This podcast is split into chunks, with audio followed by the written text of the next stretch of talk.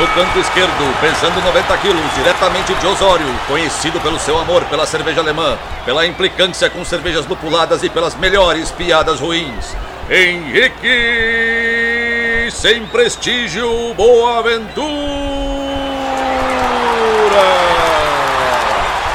No canto direito, pesando 73 quilos, diretamente de Iraí, o príncipe do azedume, confeiteiro das pastry stouts, senhor das cajuminâncias, Estevão Careca Quitó. Vocês estão prontos? Começa agora o Braçagem Forte!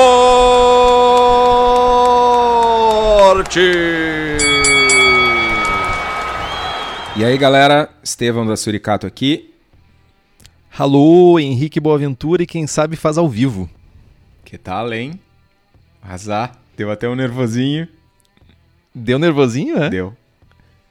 Agora, eu- eu- a gente sempre diz, né? Vocês não estão vendo, mas tem gente vendo, porque a gente tá ao vivo pros apoiadores e apoiadoras do Braçagem Forte. Olha só, não ficou só na promessa. Cumprimos rápido Pelo até, menos né? algumas coisas não. Sim, algumas coisas não ficam só na promessa. Tipo, diz que achar alguma maneira de fazer isso acontecer. Tá pro grande público? Não. Tá pra um público, sabe, um público de qualidade? Tá. Então é, é isso. Tá divertido, mano. É, algumas coisas que é importante a gente dizer é que o Kitó se sente desconfortável com gravações ao vivo. Ele também tem problemas com notificações de contador de mensagens, por exemplo, é uma coisa que é muito ansiolítico pra ele. E Tem ele 10 tá só risada. comentários já, meu. Ele só tá risada, só risada. Lindo de ver. Mas então a gente tá aqui pra isso. As pessoas dizem, pô, seria legal acompanhar uma gravação do programa sem edição. As pessoas não sabem o que elas pedem. E a gente acaba fazendo. Por quê? Porque é divertido. E é isso. E aí, meu? O que que tu tem feito da tua vida? Sem ser abrir a- a- essa, essa, essa gaita aí, sorrindo loucamente para as apoiadoras e apoiadores. O que tu tem feito da tua vida? Conta pra mim. Olha na câmera. Agora eu posso dizer isso. Olha Olha na na câmera câmera. 2 e responde. Ah, faltou a vozinha. Tu não falava isso com a vozinha? Não? Não. Tá bom. Pressão tua. Então, meu. Cara, não- como diz meu pai, não tenho feito muita coisa pra não ir preso. Ah, semanas. Essa última semana aí foi um, um início de reabertura e operação de delivery aqui em Porto Alegre, então né, deu, um, deu um gazinho aí, a gente lançou ah, a que papagaiada é essa, que é uma Double Haze da Suri. Lançamos os rótulos novos da Distrito, uma ceva nova e uma releitura, que é uma a Cidade Jardim, é uma saison com amora e cubos, cubos de carvalho. E a Magrela, que era uma English Summer do distrito e que virou uma low beer. A gente deu uma transformada nela, por sinal, tô tomando ela, 2,5 de álcool, eh, fermentada com Kveik, dry de dryzinho, humilde, sutil, na sutileza de Bravo e Strata. Tá, meu, ridícula de leve, meu, easy drinking. Eu trouxe 10 litros pra casa e, e eu tô no último copo. Faz três dias que eu trouxe o barril. Então, né, tá super diver. Quando tu fala em sutileza de dry hop, tu tá falando do quê? Exatamente. Tipo, 0,5 ve- ze- 0,5 gramas por litro? Tipo não, isso? não. Foi 3 pellets por litro? Um grama de Bravo por litro e dois de Strata. Ou três. Cara, é nada, né, meu? É Pros- um carinho. Pros teus padrões é É conservador, o né? carinho, velho. É tipo. Tá divertida a ceva, mano. Tá bem divertida. Dança do lúpulo. Uhum. Em volta da panela Uhum. quase pra ti. Cara, tipo, eu peguei aqueles. Pra mim é quase um hop creep, né? Ah, mas tá, tá bem. Meu, tá bem dentro do que eu queria pra ceva. Que a gente conversou bastante de transformar ela numa. O nome da ceva é Magrela. Né? E é, é bem isso, mano. É uma ceva pro cara dar um pedal e se hidratar depois. né? Tá leve, tá refrescante, não tem grandes cargas de carboidrato, não tem grandes cargas de álcool e tem sabor, tem caráter, né? Então, acho que cumpriu o seu papel com maestria. Seria bem interessante se chegasse uma dessas aqui em casa, né? Cara, eu não vou nem me sentir mal por não cumprir promessas para ti, elas não estão elas não não é que eu não cumpri, eu só, né, tem prioridades, né? Eu tô esperando tu cumprir as tuas primeiro, que foram feitas há anos, Então é isso. né? Ladrão que rouba ladrão, ah, meu, né? perdão. velho, é do jogo. Entendi. Tá, tá, de mais uma vez, jogando com o regulamento embaixo do braço, né? Aham. Entra dia, sai dia e é o regulamentinho embaixo do braço. né? Mano, é, cara, eu devia ser cartola da CBF, chapéu. velho. Deveria mesmo, cara. Tipo, meu, por favor, seja. Ai, ai. E tu, meu, o que, que tu tem feito?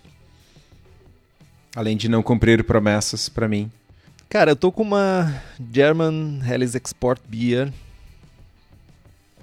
Terminando a fermentação, já tá no friozinho já. Tô curiosíssimo pra tomar ela disso. Fermentou com o quê? Levedura. Entendi. que trouxa, velho.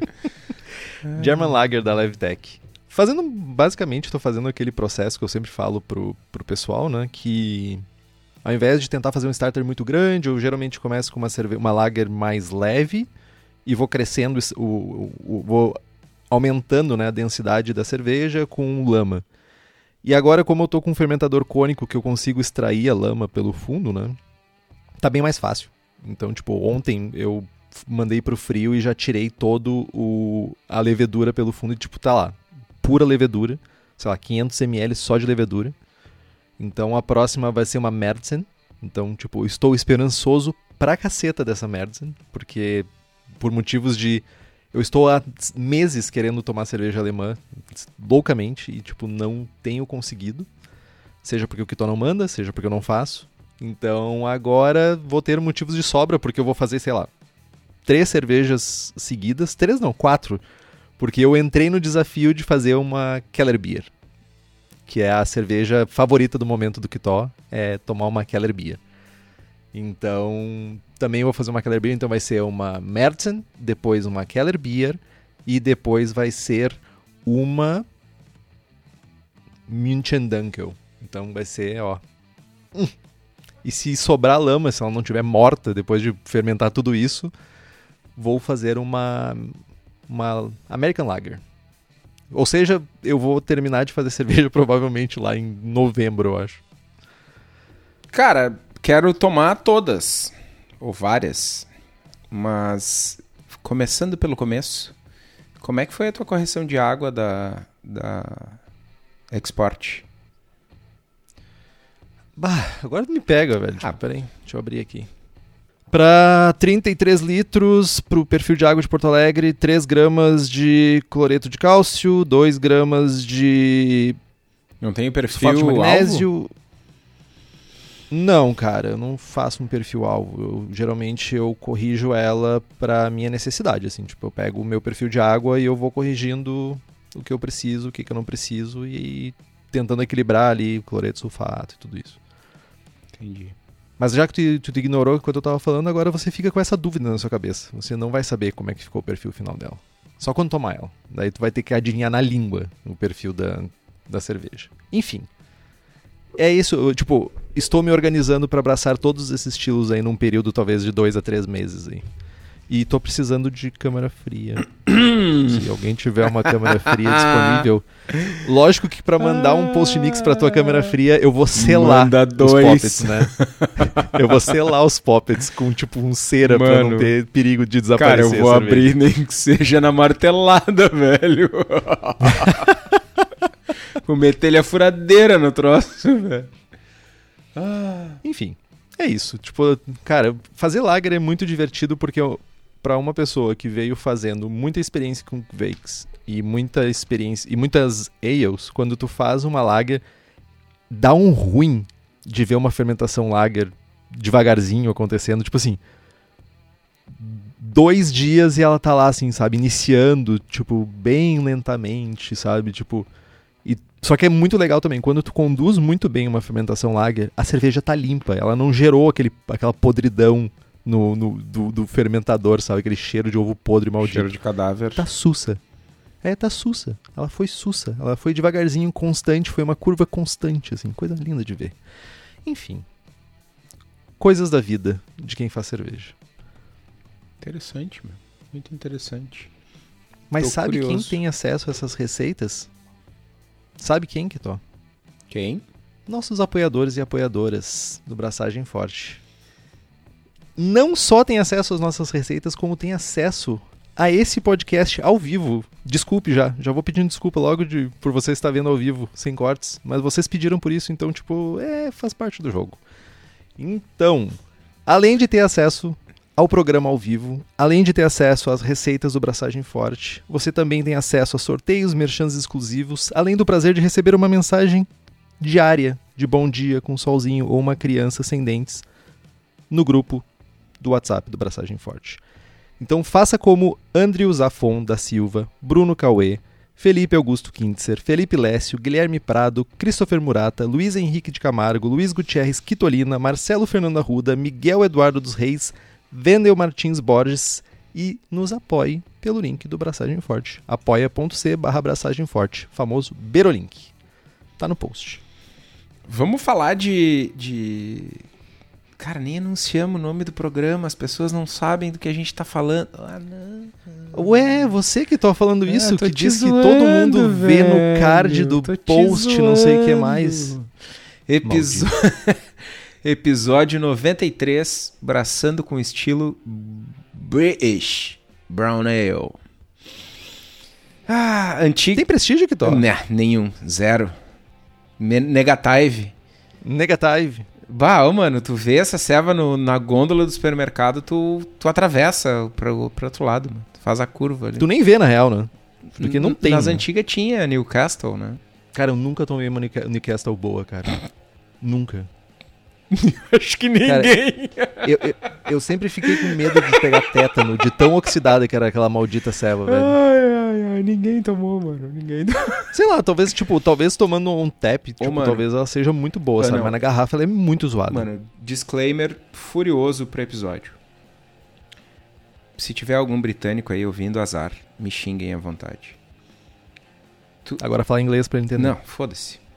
Cara, é muito zoada essa ceva, mano. Tu lê o guia e tu toma a e é outro, é outro, é outro animal, meu, é outro universo. Cara, eu, eu fiz, ficou boa, prestígio zero, mas tipo, saca? Uma ceva boa, honesta, com, com, com um porquê, com... Mas, meu, a Newcastle é... É... Ah, assim, ó. Água suja. Tá, exagerou, mas ok. Vivemos de exagero. Historicamente falando, as Brown Ales elas têm uma longa história dentro da história da Grã-Bretanha. Embora vários tipos de produtos já tenham passado, né, como se passado como Brown Ales ao longo da história delas.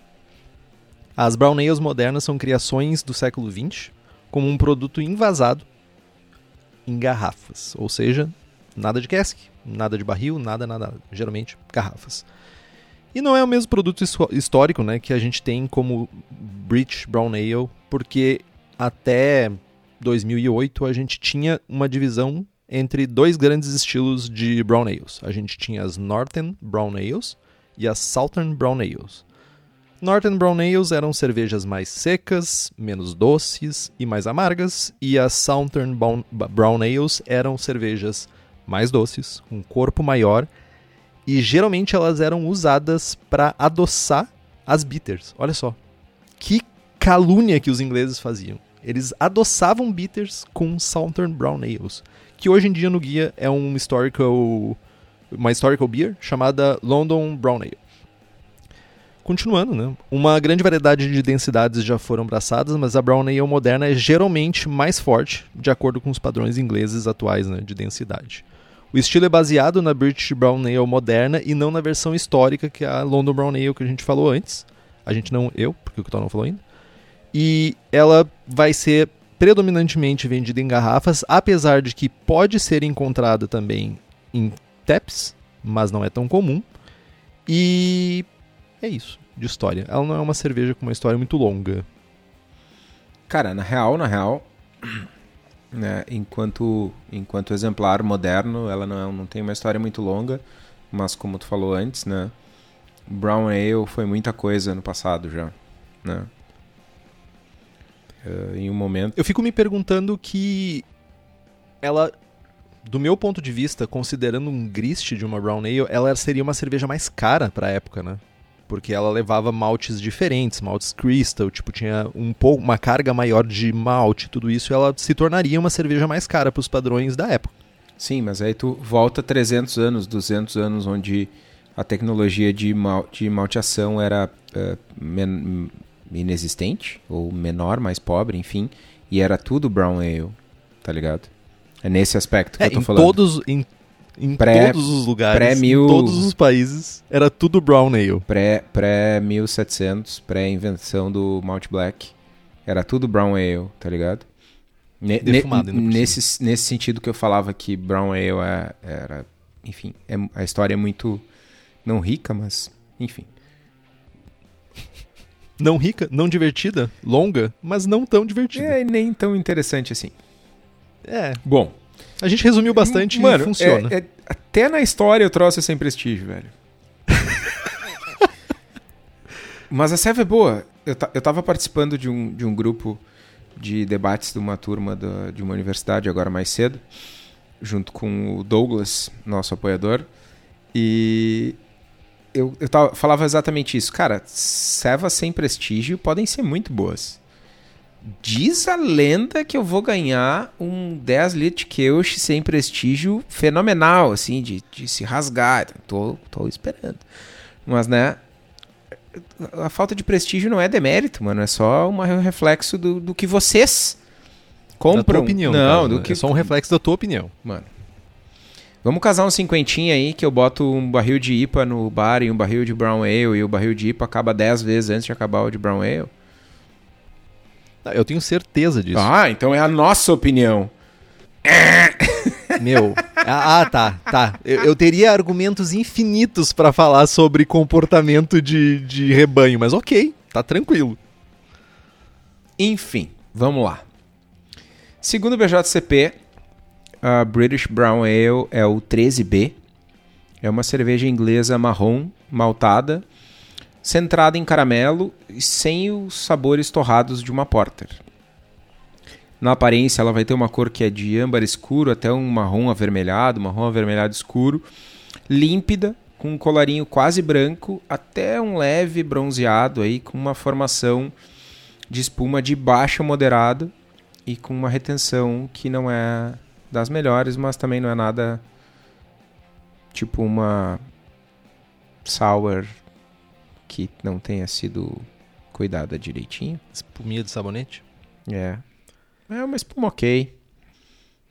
No aroma, um leve doce maltado, maltado do- adocicado, com notas de toffee amendoado ou leve chocolate e qualidades de caramelo de baixo a alto. Então a gente tem um range bem grande. Essa cerveja ela é bem abrangente, então é- fiquem com isso na cabeça. Um aroma baixo de lúpulo floral ou terroso pode ser notado, então aí qualidades inglesas. Aroma baixo frutado pode estar evidente, mas não deve dominar. No sabor, dulçor de malte de sutil a moderado, com caráter de baixo a alto de caramelo e um final médio a seco. Então, aí está um contraste já bem grande com as ah, London Brown Ales. Malte pode ter também um caráter amendoado, tostado, como biscoito, toffee ou até mesmo um leve chocolate. O amargor de médio a médio baixo precisa equilibrar esse caráter doce. Equilíbrio entre malte e lúpulo vai ser de igual a levemente maltado.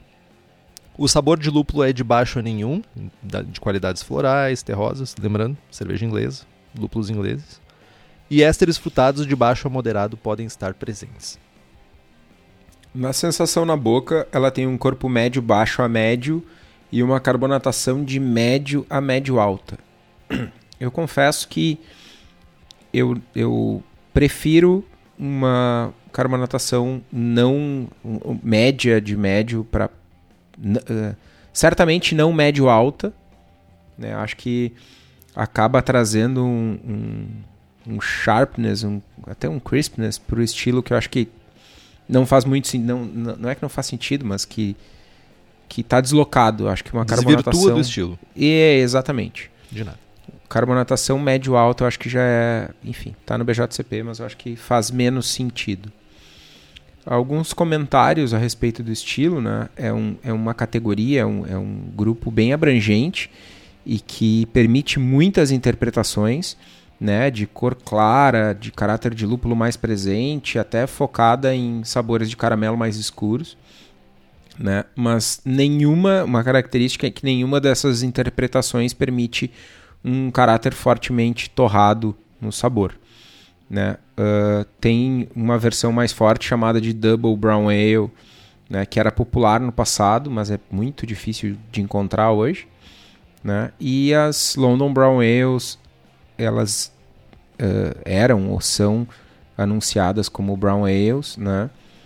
E, mas elas são categorizadas pelo BJCP como, como um estilo diferente, porque tem essa diferença de equilíbrio, né, de dulçor e teor alcoólico. Uh, mas isso não quer dizer que elas não estão ali na meiuca dos, né, das Brown Ale sem prestígio.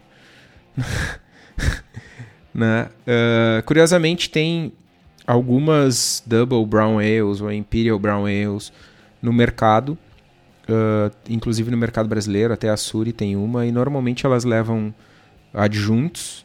Uh, tem alguns exemplares, inclusive com café, alguns exemplares gringos bem legais. E todas elas têm essa pegada de, de Brown Ale inglesa. A Double Brown, Imperial Brown com alguma coisa, com algum adjunto, mas a base é essa, essa base inglesa, não é Brown americana. Comparando os estilos, então, né? Ela é mais, tem mais equilíbrio, né? O equilíbrio mais maltado uh, do que as bitters inglesas e com mais sabor de malte e de grãos escuros. Ela é mais forte do que uma Dark Mild, ela é menos torrada que uma English Porter e mais forte e muito menos doce que uma London Brown Ale. Nas estatísticas, números, IBU de 20 a 30, SRM de 12 a 22, densidade original de 1040 a 1052, densidade final de 1008 a 1013 e teor alcoólico de 4.2 a 5.4. Tu falou da, da carbonatação, né? Eu me lembrei lendo o livro do Ron Pattinson sobre a Bavária. E ele dizia que sentava nos, nos, nos Biergartens e pedia um mas. Mas, que nem diz o que né? Tem que falar certinho. Mas. Mas não, não é o tu, o, o alemão da firma, velho. Eu erro. Veja bem, eu erro. Falo português o dia inteiro. Tento, enfim. Uh, e ele falava que sentava, esperava cinco minutos antes de tomar cerveja e os donos dos Biergartens ficavam olhando apavorado para eles, porque ele ficava olhando para a cerveja enquanto a carbonatação saía. Porque ele, tipo, eu sou inglês, eu tô acostumado a tomar cerveja sem carbonatação, sabe? Tipo, e ele chegava na Alemanha e dizia que as, todas as cervejas eram, tipo, hipercarbonatadas. Coisa de história. É muito bom os livros. Apesar dele ser um pouco escroto às vezes, os livros dele são muito bons.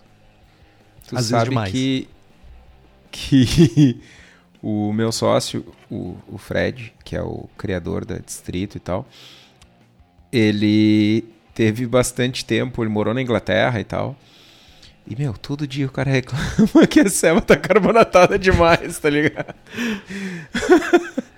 Eu olho, tipo, bah, só podia, né, meu? Ô meu, mas pensa na tristeza, ele morou na Inglaterra, ele tomava casks lá, provavelmente, cerveja de cask, cara. Que nada, meu. Tomava, ia nos bares de brasileiro lá, tomava mijo Brahma. lá, velho. Duplo malte. Enfim, exemplos comerciais. Maxim Double Maxim. Newcastle Brown Ale, a favorita do Kitó. Samuel Smith Nut Brown Ale. Essa foi uma das boas que eu tomei. Essa realmente eu tomei ela boa. Mesmo ela já está, estando um pouco sofrida, ela não parecia que ia me passar tétano. E a outra é Witchwood Hob, Hobglo- Hobgoblin. Essa eu nunca tomei. Chegava no Brasil. Tá, mas chegava a Hobgoblin, mas, tipo, especificamente uma Brown Ale? E, cara, só uma coisa que eu me lembrei, eu, eu, tu vê como são as coisas, né?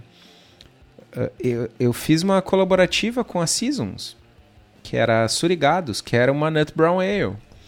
E, mano, a gente fez tipo 300 litros, deve ter uns dois barris que vende- venceram sem vender, tá ligado? Não era uma American Brown Ale?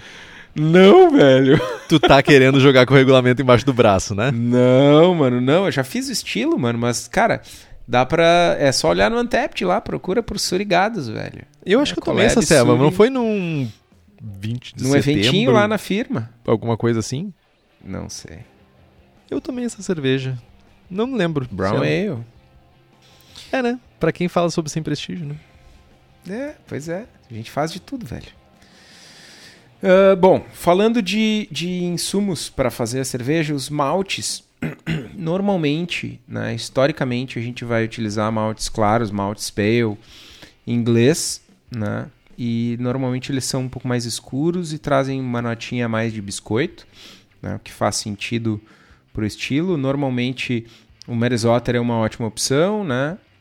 Uh, mas tem que tomar um pouco de cuidado que de- dependendo da maltaria varia de intensidade o, o caráter sensorial. Malte Pilsen ou Malte Pale de outra origem pode ser utilizado também, mas eles vão ter um caráter um pouco mais neutro. Né? Dá para compensar isso com um chorinho de malte Biscuit ou Victory. E, cara, aí algo até 5% é uma quantidade que, que faz sentido para tentar emular um, um caráter mais biscoitudo do Merzotter. Emular, né? Tipo, tentar hackear o sistema. Ah, foi a vida, né, meu? Ah, Vivemos disso. Brasileiros vivem disso. Ah, os humanos vivem disso, velho. Maltes Crystal deve, devem ser usados com moderação, né? Eh, cuidar para não passar de 10% do grist. Eh, caramelo mais escuro contribui com cor, sabor de caramelo escuro, tosta, frutas secas, aquele perfil de Special B bem conhecido. Né? E o caráter eh, dos maltes caramelo mais claro vai, ter, vai trazer mais dulçor, né? mais um dulçor de caramelo, mais reto, por assim dizer. Uma coisa legal de fazer é usar um mix dos dois, né? Para tentar achar um equilíbrio. Como diz o Henrique, um pouco de droga e um pouco de salada. Eu não conheço. Não, não- Salada. É. Como é que é? O memezinho aquele não é porque eu ando com pessoas que usam drogas que eu também ando. Não conheço, mas é bom são- esse meme. É, eu vou te mandar uma, uma figurinha no, no WhatsApp. Isso, me manda por e-mail. É, Um PPT. Eu aprendi a, usar, aprendi a usar as figurinhas agora, velho. É, e Ah, e a enquete no Instagram? Ah, essa aí foi bombou, né, meu? Ah, continuando nos maltes, a gente também pode dar um, um, uma- um aumento de intensidade no caráter amendoado, tostado, usando ah, chocolate claro. Chocolate pale é bem difícil de encontrar. E eu encontrei uma vez só no Brasil. E o Victory também, que é bem difícil de encontrar, mas que tem um caráter é um caráter único, assim. Eu, eu ah, nunca encontrei um malte com um perfil de sabor similar. Ah, o último ponto é que a gente não está buscando ah, torrado intenso, né? Então evitem maltes torrados ou muito torrados. né? E aí, lembrando que a ceva é uma água suja, a gente não deve ultrapassar 20% do grist com os maltes especiais, porque, né? É uma água suja. Tem muito faladorzinho. Discutimos eu e Kitó essa semana sobre maltes. Sobre usar maltes de uma maltaria X ou de uma maltaria Y, ou W no caso, e C. Mas maltes ingleses são bem interessantes. Primeiro que cada maltaria tem um, processo específico. Eventualmente a gente vai conversar com alguém que é dono de uma maltaria ou dona de uma maltaria. A gente vai fazer isso. Não vou- isso não é uma promessa, isso é uma tentativa. Pra quem escuta aí que é dono ou dona de maltaria, fica a dica. Conversa com nós. Mas tem muitos processos diferentes. E maltes ingleses, eles são ricos de caráter, assim. Tipo, até mesmo o pale inglês, ele já tem um caráter mais bold do que se tu pegar, por exemplo, um pale de uma maltaria que começa com A. Entendeu? Tipo, vai ser mu- muito mais caráter. Mary's Otter não é, eu acho que até covardia dizer, porque são muito mais expressivos os, os Mary's Otters do que de outras maltarias. Não tô desmerecendo as outras maltarias de maneira alguma, tô dizendo que são caráteres distintos. Tanto cer- cervejas inglesas quanto cervejas alemãs, principalmente quando a gente fala de estilos ah, alemã, alemães que têm ah, um grist super simples, eles fazem muito uso dessa qualidade de malte, dessa expressão do malte. Então, muitas vezes no BJCP tu vai ler lá. Ah, melhor usando maltes clássicos ou maltes originais do país, por exemplo, daí tipo ingleses ou alemães, porque estão muito, as cervejas estão muito ligadas com os processos das maltarias locais. Quer dizer que a gente não consegue fazer aqui? Não. Mas que nem o que tu falou ali, tem uma adaptaçãozinha, tem outra adaptaçãozinha que tu precisa fazer, mas não é impossível. Só dificulta um pouco mais o processo. Seria muito mais fácil se a gente tivesse acesso a um monte de coisa. Mas certamente se chegou no Brasil, o lugar que tu vai encontrar é na cerveja da casa. Não tem outro lugar que eu ache tudo que eu preciso que não seja a cerveja da casa. Além de maltes especiais, maltes não especiais, maltes ordinários, sei lá, a cerveja da casa também está sempre revolucionando a cerveja artesanal com seus equipamentos automatizados, coisa linda do mundo. Hoje mesmo estava conversando sobre isso tem equipamento para todos os gostos. Então, se tu quer saber o que, que tem para vender na cerveja da casa, entra lá no site cervejadacasa.com. A bandeira está suavizando agora um pouquinho, então você pode ligar para lá, perguntar se estão com espaço lá na Rua Paracatu, número 220, no bairro Igara, em Canoas, no Rio Grande do Sul, e ver se eles estão recebendo as pessoas. Se não estiver recebendo, cervejadacasa.com e tu vai ver tudo que tem disponível para venda. Além disso, além de maltes especiais, ordinários, etc., Além de equipamentos, tem o que, Kitó? Cara, tem sete receitinhas do Braçagem Forte. Receitonas, receitaças. Cara, só serva com prestígio, velho. American IPA, Double IPA, Hazy IPA, American Porter, Goze, Ordinary Bitter, Rauchbier. Cara, tô, eu, eu, eu preciso fazer uma serva defumada. Com beterraba. Desesperadamente. Não, Tá. Voltando para falar das servas lá na cerveja da casa. Usando o código Braçagem Forte, tudo junto e minúsculo, vocês têm 5% de desconto. E para quem pagar à vista, mais 5%. Então corre lá no site, garante a tua receita. E o link está aqui no post. Na mostura, a gente está falando de cervejas inglesas, então geralmente a gente está falando em questões históricas de infusões simples. Ao contrário das cervejas alemãs, que a gente está falando historicamente de decocções. A gente mira aí na casa dos 66, 68, vai variar muito de acordo com o teu grist. Tu pode às vezes até precisar baixar um pouquinho isso aí. Mas se tu estiver mirando no limite inferior do estilo, tenta ir pro lado lá dos 68 graus para te ter um pouco mais de corpo na cerveja.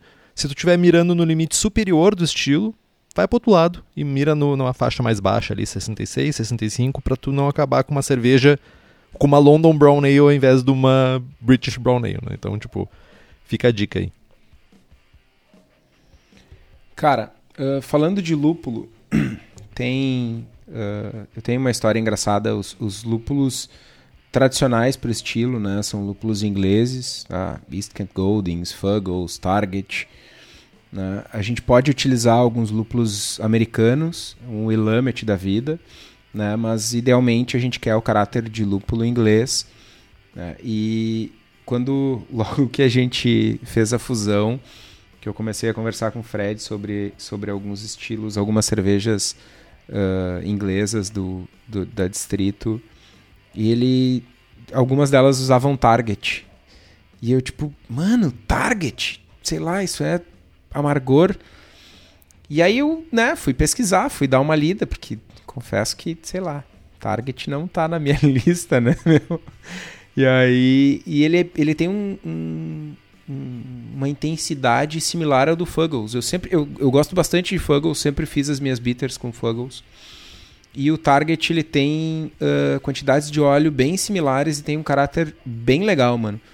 Fiquei, fiquei bem impressionado. Foi, um, foi uma surpresa e um aprendizado, assim. Que o Target ele tem ele tem um caráter mais mais Fuggles, assim, mas diferente. Tem até uma notinha cítrica, assim. É bem, bem interessante o lúpulo. Então, sabe que eu não me lembro de ter usado o Target, mas eu me lembro de ter tomado essa serva de vocês, que vai Target, e gostado muito do caráter. Até, acho que eu até comentei contigo e disse assim, cara, tu botou uma, algum citra, alguma parada assim na serva? Porque tinha uma parada cítrica e, tipo, não era sutil, assim, ela era bold, ela era presente, assim. E sabe, Target, entendeu? Tipo, e era tipo, nada dois, pra Target. 2 gramas, 3 gramas litro de Target. É, tipo, meio pellet. Pra tu ver. Bem interessante o lúpulo, bem, bem legal. Uh, falando de amargor para o estilo, a gente deve mirar aí uh, num, numa cerveja equilibrada, um BU-GU aí de 0.4 até 0.6, né? A gente não vai a gente não vai ter um, um amargor muito pronunciado, ele está ali só para trazer equilíbrio mesmo. Uh, falando, falando de amargor pro estilo, a gente o amargor tá aí no meio do caminho só para trazer um pouco de equilíbrio para a ceva, não é o elemento principal. Né? A gente vai mirar em algo aí 0.4, 0.6 BUGU, né? não, nada muito agressivo. Tradicionalmente, a gente pode fazer essa adição de amargor com lúpulo uh, inglês, início de fervura, mas também dá para usar um magnum da vida ali e dar um chablauzinho de, de lúpulo inglês no final, só para dar um oi de sabor. Funciona também, é mais uma das adaptações que a gente está acostumado a fazer. Né? E falando em lúpulo, a gente não pode deixar de falar da Hops Company e eu tenho, eu, eu preciso, eu preciso compartilhar isso com vocês. Essa semana eu recebi uma mensagem do Eugênio dizendo: "Bora viajar" te prepara porque se né, já tiver vacina, já tiver tudo certo, nós vamos lá para a colheita dos lúpulos nos Estados Unidos. E, cara, tremi na base, né, meu? Uau! Já até desafivelou o cinto para tomar a vacina. Bah, tá louco, velho? Vem vacina logo, mano. Bah! Cara, para quem não conhece, para quem está chegando agora, a Hops Company é uma empresa especializada em fornecer lúpulos selecionados diretamente nas fazendas lá nos Estados Unidos e em algum momento futuro na Europa também, e eles trazem esses lúpulos diretamente para as cervejarias aqui no Brasil. Eles visitam os produtores, buscam novas variedades e trazem lotes únicos que normalmente têm um caráter muito significativo, muito diferente sensorialmente falando. Caso vocês tenham interesse nos lúpulos da Hops Company, é só entrar em contato pelo site hopscompany.com ou pela página do, da empresa no Instagram. E, meu, curtam, uh, comprem as cevas da Suri, que tem várias saindo com lúpulos novos da Hops Company. né? Cara, eu, eu não vou fazer propaganda de algo que eu não acredito, né, mano? Fala sério. Meu, o, o Eugênio e o Thiago estão deixando a gente sonhar, né? com essa, com, é, eles estão só largando a letra assim, não, olha só, tem umas fazendas na Alemanha, olha só, tem umas fazendas na República Tcheca. Estão deixando, tão deixando a piazada sonhar, cara. É isso que está acontecendo. Fermentação.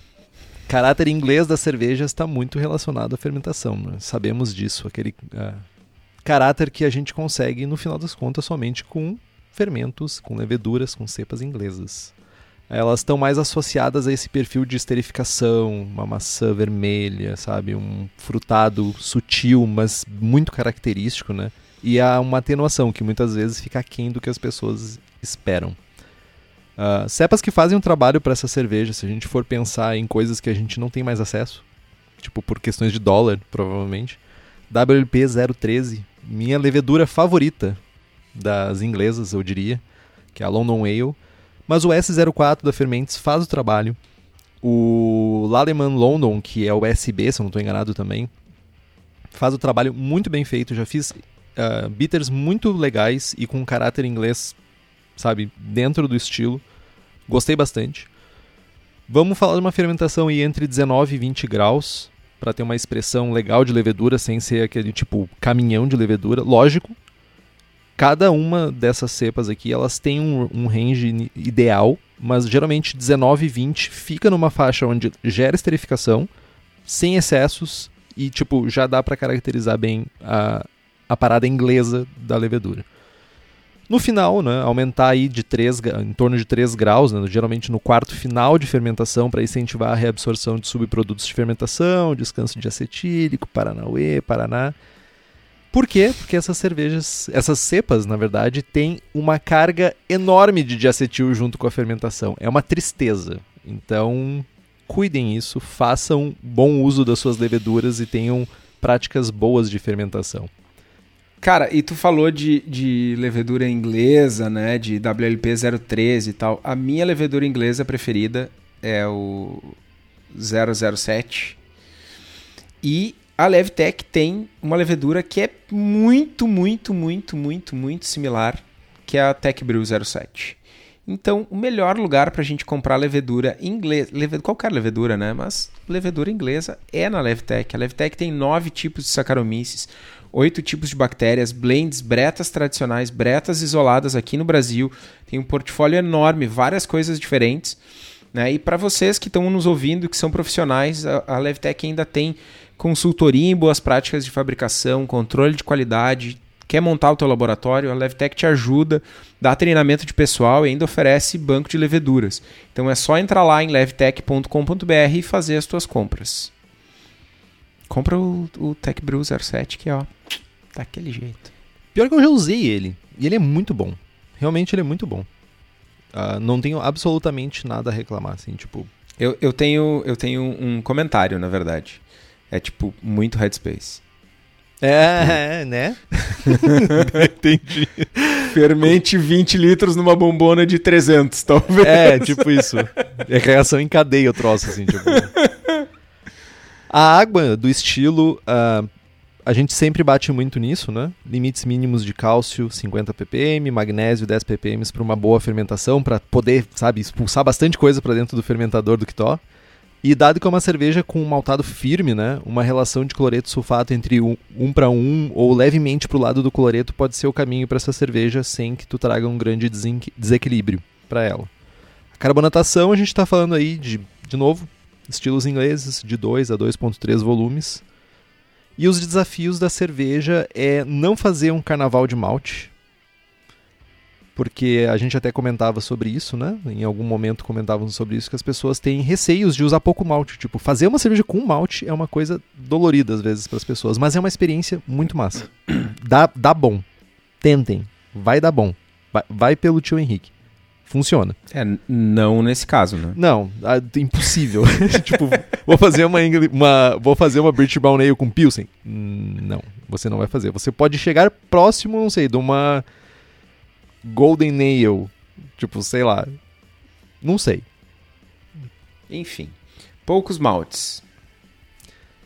Não ter uma cerveja mal atenuada, senão você está errando o estilo. E, por favor, não me venham, errei, atenu não atenuou o suficiente, não pensei nisso quando estava fazendo a cerveja e lá marcar no placar do BJCP London Brown Ale, que deve ter é, eu ia dar essa dica pro eu ia dar essa dica pro pessoal, vocês que vão fazer o estilo e, né? E ela não atenuar, marca o London Brown Ale lá, pá, daquele jeito. E usar lúpulos com inteligência, né? Tipo, já que a gente está falando de uma cerveja que vai ter uma carga de ingredientes que vão trazer um dulçor maior para a cerveja, certamente maltes crystal, maltes caramelos vão trazer um dulçor maior. Usa o, os lúpulos de uma forma inteligente para equilibrar esse maltado. Cara, eu eu tenho uma queda. Eu, eu não devia falar isso porque vai ficar gravado, né? Sempre. Mas eu vou falar azar. Eu sempre falo, né? Uh, eu tenho uma queda por lúpulos ingleses. Eu acho que muitos deles têm um perfil bem legal, bem interessante. E acho que dá para explorar, principalmente em bitters e tal. Mas uh, nessa cerveja acho que não é o, não é o lugar para a gente fazer isso. Esse comentário de usar o lúpulo com inteligência é, é muito pertinente. Né? É cuidar para que o amargor uh, funcione como uma ferramenta para equilibrar a ceva. E, e e sim, pode ter uma arominha de lúpulo, pode ter um caráter e tal, mas é muito fácil, porque esse caráter deve ser baixo, né? é muito fácil errar para cima, principalmente para quem está acostumado a fazer IPA, IPA, IPA, IPA, que é. Né? todo mundo faz isso, tirando o Henrique. É muito fácil pesar a mão. Né? O Henrique está apontando para mim agora, é verdade. Uh, livros sobre o assunto: Brown Ale, History, Brewing Techniques, Recipes por Jim Parker e Ray Daniels é um dos. dos... Sim. Eu não tenho ele. Fui olhar pra minha prateleira aqui, eu não tenho. Brewers Visa Series. Eu tenho ele. É, sem Prestige Series. é o 14. Beleza. E me diz uma coisa, tu tem receita, mano? Tu que é o senhor sem prestígio, não tem a receitinha. Tu fez esse estilo? É, eu não lembro. Não, Não, devo ter lembra. feito sim, devo ter feito sim. Agora eu tô, tô consultando Não lembra. o placar. Se não lembra, tá consultando o placar. O cara não vai nem olhar nas receitas. Ah, que mau caráter, tá mais rápido, tá velho. mais, tá mais rápido. eu tô olhando. Rich Brown Ale. Fiz. Uf, fiz. Entendi. Tá, pra falar a verdade, tá? Vou, vou ser bem honesto. Eu fiz uma Northern Brown Ale. Pois é, Pois é, só queria dizer isso. É, só, pra, pra- é, só, pra, também. só pra fazer um suspense. eu também. Mas eu não fiz Sim, uma tu acha que eu faço o quê? Sete Brown Ale por ano? Não, se bem que quando eu fiz já tinha mudado, mano. Fiz as duas. Bota lá. Já tá as duas. Bota- Tu já foi esse sem caráter. Botou lá as duas. Não, já. não, não, não. Eu fiz as duas. British Brown Ale e Northern Brown Ale e Southern Brown Ale. As Jovem. três, então. Tu marcou as duas já, jovem, eu acho. Sim, eu marquei todas, velho. Tô muito na Boa, frente. boa. Que, que legal. Boa. Cara, eu não vou terminar esse negócio, mano. Tem umas coisas que eu não vou fazer. Eu, eu tô, todo dia eu olho pra aquela lista e tipo, pá, Agora, por favor, só um pouquinho. Só um momento. Só, eu só preciso dar ênfase suficiente pra essa última frase. Pode passar pra três vezes agora, porque vai ser gibberish. A pessoa acabou de dizer assim: Eu olho todo dia aquela lista. Todo Olho mesmo. dia. E você se pergunta qual é o nível de competição do Kitó. Ele tá olhando a maldita lista que eu faço, tipo, por hobby, fazer todos os estilos. Ele levou a série do tipo, tô usando eu tô de olhando a lista agora, entrada. mano. Cara, Tu não tá entendendo, Eu não mano. sei- Mano, Australian Sparkling Ale. Mano, já não fiz. vou fazer, velho. Dark Mild. Tá até. até Eu ok. tenho medalha de. Na verdade, quem tem medalha de Dark Mild é minha esposa. Não sou eu. Mano, Hoggenbier e Sati eu me recuso. Sati foi sofrido. Amber Keller Beer, mano. Essa tá na, tá na Ah. lista. Ah, vá. Tá. Ó, ó. Dark Mild é muito massa. Eu só queria dizer que Dark Mild é um estilo assim, ó. Tipo, se tu tivesse um barril de Dark Mild, tu estaria engolindo tuas palavras assim, ó, loucamente. E se tu tivesse o barril Não, que ganhou eu- eu- medalha meu, tu estaria engolindo tuas palavras. Cara, se eu tivesse várias servas que tu prometeu me dar e, eu, e não me deu, eu seria uma pessoa mais feliz. Mas como tu não me deu, fica na tua aí, tá? Quem disse que a minha obrigação nesse mundo é te fazer feliz? Ah, mano, né? Tu promete, velho. Tu promete. Dá tua receita então, que tá. Vamos falar de receita. Ah, eu não vou falar o nome da serva, porque é, um- é uma piada nível Henrique. Então, Qual é o nome da não receita? farei. Não vou falar, mano. The League. A Liga. Porque é NBA. Northern Brown Ale. Vergonha alheia, tá ligado?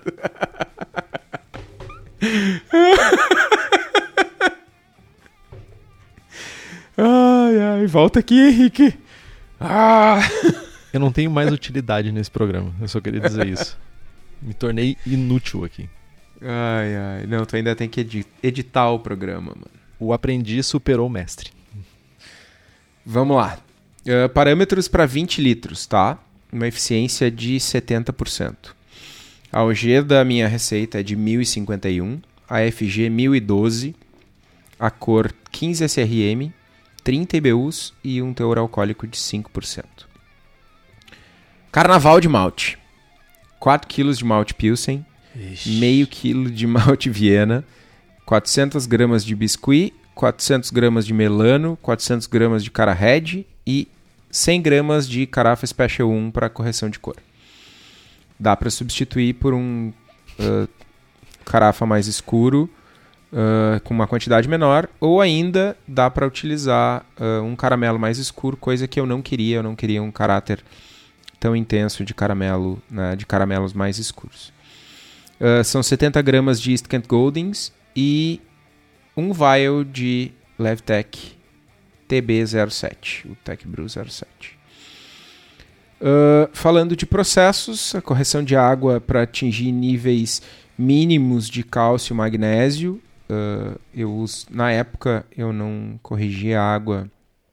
Eu fiz essa serva em 2000 e cara, 2015, velho. Ah, 2015. Já tinha correção de água naquela época, né? já tinha, mas eu era. Eu fazia, né? Que nem Deus fez a mandioca. Uh... Não pergunta, Oi? não pergunta. É a expressão do interior lá, meu. É tipo a moda louca. É. Entendi. Uh, Entendi. Ganhei uma medalhinha, eu e o Meneghetti. Essa serva, a receita base dela, ganhou uma medalhinha em. Medalhinha de bronze no Nacional das Acervas. Bom, enfim. Uh, níveis mínimos de cálcio e magnésio. Uh, um pH de mostura aí de 5.4.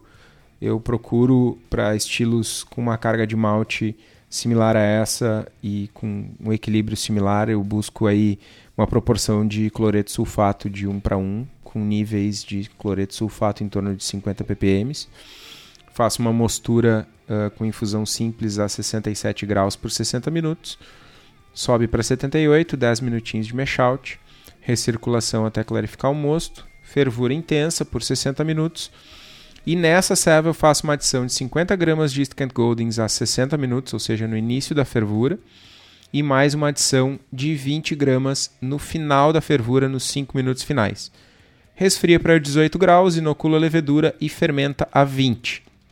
Conforme a fermentação diminui, aproximadamente no quarto final, eleva a temperatura em 2 graus para chegar em 22, mantém por dois dias, depois joga para zero e matura a zero por duas semanas. Uma coisa que, uh, antes de envasar e carbonatar 2.4 volumes, que eu, que eu gosto de fazer, acho que faz sentido para estilos como esse, é a gente ter umas duas, três semaninhas de maturação a frio, porque é um estilo que a cerveja tem que ser límpida e não só a aparência, principalmente a, sensação na boca e o sabor, a gente não tem que ter aquele caráter né, de, de levedura que ainda não saiu todo. Enfim, a cerveja tem que estar límpida não só uh, na aparência, mas no sabor também. Então, esses dias de frio a mais aí beneficiam bastante a serva. Tem uma, umas dúvidas. Sempre tenho dúvidas na, na tua receita. Uh, eu posso imaginar que tu tentou, de certa forma, aqui simular um pouco o Mary Zotter. Quando eu leio ali, tipo, malte pilsen com um pouco de biscuit, um caráter de tostado sim, sim. de Viena... Um, até mesmo, até mesmo acredito que o Melano, né? Tipo, tu tentou fazer um, tipo, um Uber um pouquinho Mary Zotter, assim, sabe? É, cara, é, não necessariamente uh, um Uber Mary Zotter, mas é tentar trazer um pouquinho de complexidade de malte e é um pouquinho de cada, assim, é com, são layers diferentes, né? O, o caráter do biscuit é diferente do, do, caráter do melano, que é diferente do cara red, é, é trazer um pouco de caráter de malte uh, levemente complexo e sutil, né? Se naquela época tu tivesse acesso a Merisotter, tu substituiria, tu tiraria algum desses maltes? Ou tu simplesmente usaria Merisotter e diminuiria a intensidade desses outros maltes? Cara, eu, Hoje eu não uso Merisotter para nada. Tá, porque ele custa basicamente o preço de um órgão no mercado. Hoje eu faria a mesma receita, tá ligado? Tu faria a mesma assim, receita. Sim. Se eu tiver. Ah, não, beleza. O preço do Merisotter é o mesmo do Pilsen. Ok. Aí eu usaria Merisotter e tiraria uh, um melano todo Tô, tô falando, né? Não, Estamos jogando aqui. Tamo, tamo... Exatamente. Eu, só fiquei, eu tira, eu, lembrando, a tira... gente está jogando com a, o que a gente afirmou em Maltes. Então. Tiraria qualquer. Uh, tiraria todo o Melano. Uh, talvez tiraria o Viena. Deixaria o Biscuit e deixaria o Cara E aí o, o torrado é correção de cor só. Uh, deixaria por correção de cor. É, talvez tivesse ela... que dar um bumpzinho ali né, no, no, no, torrado por causa da remoção. Né? O, apesar é, de ser exato. um pouco mais escuro, né, o Merzotter, ele precisaria, se tu quisesse chegar na mesma cor, precisaria um pouquinho mais de malte torrado, certamente. Eu fiquei me perguntando se não diminuiria o biscuit. Talvez metade do biscuit. Cara, eu curto bastante o caráter do biscuit. Ele é bem. Ele era, era uma, uma das coisas que eu curti na selva, tá ligado? Uhum eu, eu acho que eu não me tiraria. Acho que ele traz um layer uh, legal para serva. Acho que o Viena e o Melano eu tiraria, mas o biscuit e o cara red não. Olhando não. agora, assim, olhando para trás, essa, essa, receita tem muitos anos. Mas talvez eu substituiria esse cara red por um, por um caramelo um pouquinho mais escuro. Não, mas enfim. Gostei. Na, na verdade, eu achei interessante isso, essa, essa comparação de maltes. Bem interessante. E são seis maltes, né? É, a gente fala é, aquela coisa, né? Dá para fazer ceva com malte só? Dá. Dá para fazer ceva com 12 maltes? Também dá. Né? Mas é o ponto, o ponto a ser observado aqui é que são 5 quilos e 800 gramas. Isso? Hum, por aí. 5 quilos e 800 gramas. E 4 quilos de malte Pilsen, mais meio quilo de Viena, que é, que é quase Pilsen. Né?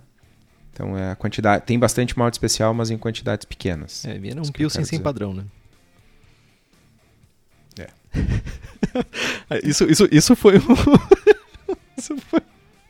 Historicamente é verdade, mas tipo, não é mais verdade hoje em dia. É isso então, Kitó. Temos mais alguma coisa a falar sobre NBA? Cara, é um estilo. É, eu não lembro de ter tomado.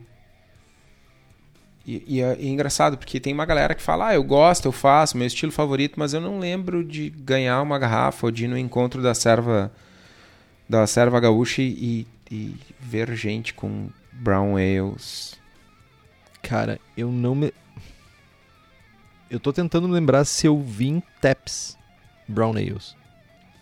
Aqui no sul, lógico. Eu não me lembro de ver Brown Ales em Taps aqui. As vezes que eu tomei foram em garrafas. Eu tomei na Suricato, eu tomei essa que vocês fizeram em uh, collab com a Seasons. Mas eu não me lembro de ter tomado de outra cervejaria agora. Enfim. Eu sempre acho que as, o problema é o mercado, eu sei que o problema é o mercado, mas eu sempre acho que as cervejarias deveriam fazer mais essas cervejas diferentes, mas eu sei que no final das contas o que é o que, o que importa é o que paga a conta. Cara, mas é, aí tem, um, tem uma coisa que é, que é clichêzão a full falar, mas, né? Somos cervejeiros caseiros. E aí eu sou. Eu, eu tenho que falar, tenho que fazer o merchan da nossa ferramentinha de competição lá dos estilos. Né? O, o Matheus está aqui no grupo de apoiadores pedindo para fazer o merchan, o merchan da lista para a galera competir. Mas é mais que isso, mano. Eu tô falando de fazer Amber Keller Beer, velho. Não, tu não vai fazer, eu tenho certeza que tu não vai fazer. Cara, eu sei que tu tá tentando me incentivar a fazer ao contrário aí, velho. Mas rir. enfim, saca? Assim como eu tô pensando em fazer uma Amber Keller Beer, tem gente querendo fazer estilos diferentes. A, a essa competiçãozinha, essa brincadeira e tal, tá levando a galera a pensar, a, a falar sobre estilos não tão hypados, a pensar nesses estilos, planejar receitas e tal. E, cara, a gente é cervejeiro caseiro, meu. vou repetir o que eu falei dois, três programas atrás, que o, que o, o Danny Con falou, cara, isso é, é hobby. Se tu tá te estressando com teu hobby, tá errado. Né? Tem que ser divertido. E, e fazer servas diferentes, estilos diferentes, é, cara, é, é diversão, mano. Então, vamos lá, gurizada. Vamos fazer Brown. Vai me sentir mal agora, velho. Cara, mas assim, se tem uma coisa que realmente me enche de orgulho é ver a galera fazendo estilos ou cara, às vezes as pessoas nem se ligaram de que tinha alguns estilos legais para abraçar. E e para mim o maior exemplo, o maior exemplo ainda é Ordinary Bitter, que se tornou a Pilce da galera.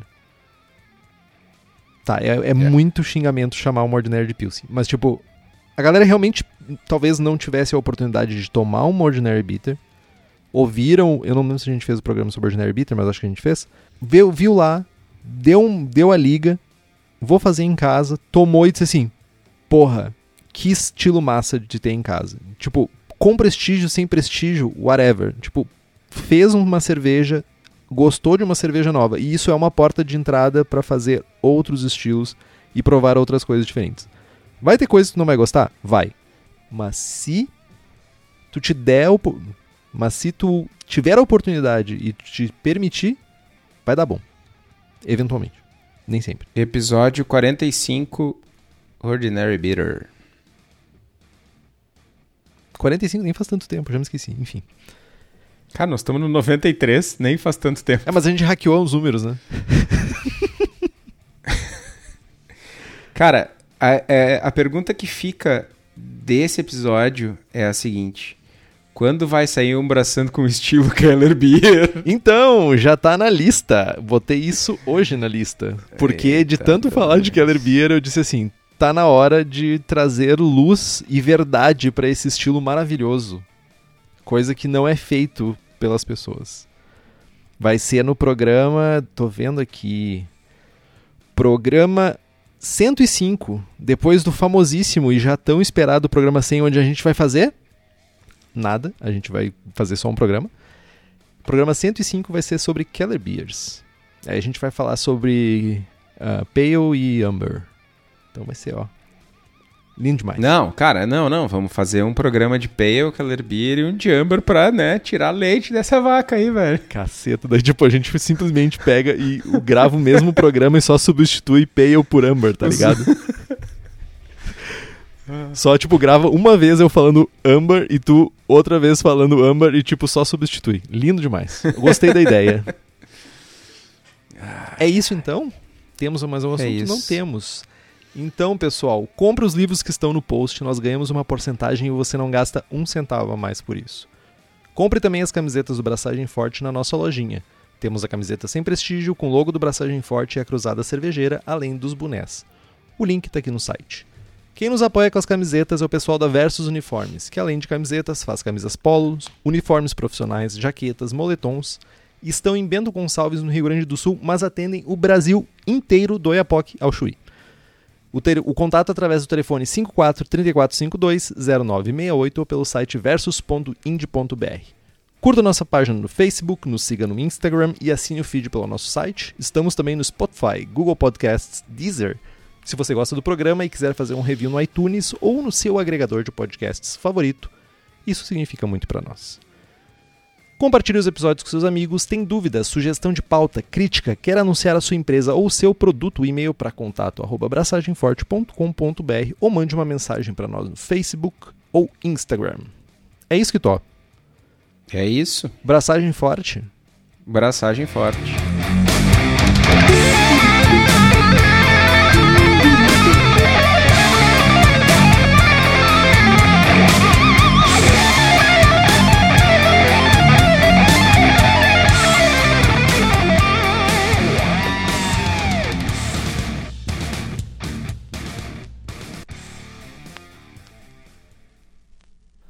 Pronto? Vamos live? Vamos live. Tá preparado? Tá, tá lavando? Tá, tá lavando não, tá gravando. Tô tossindo já.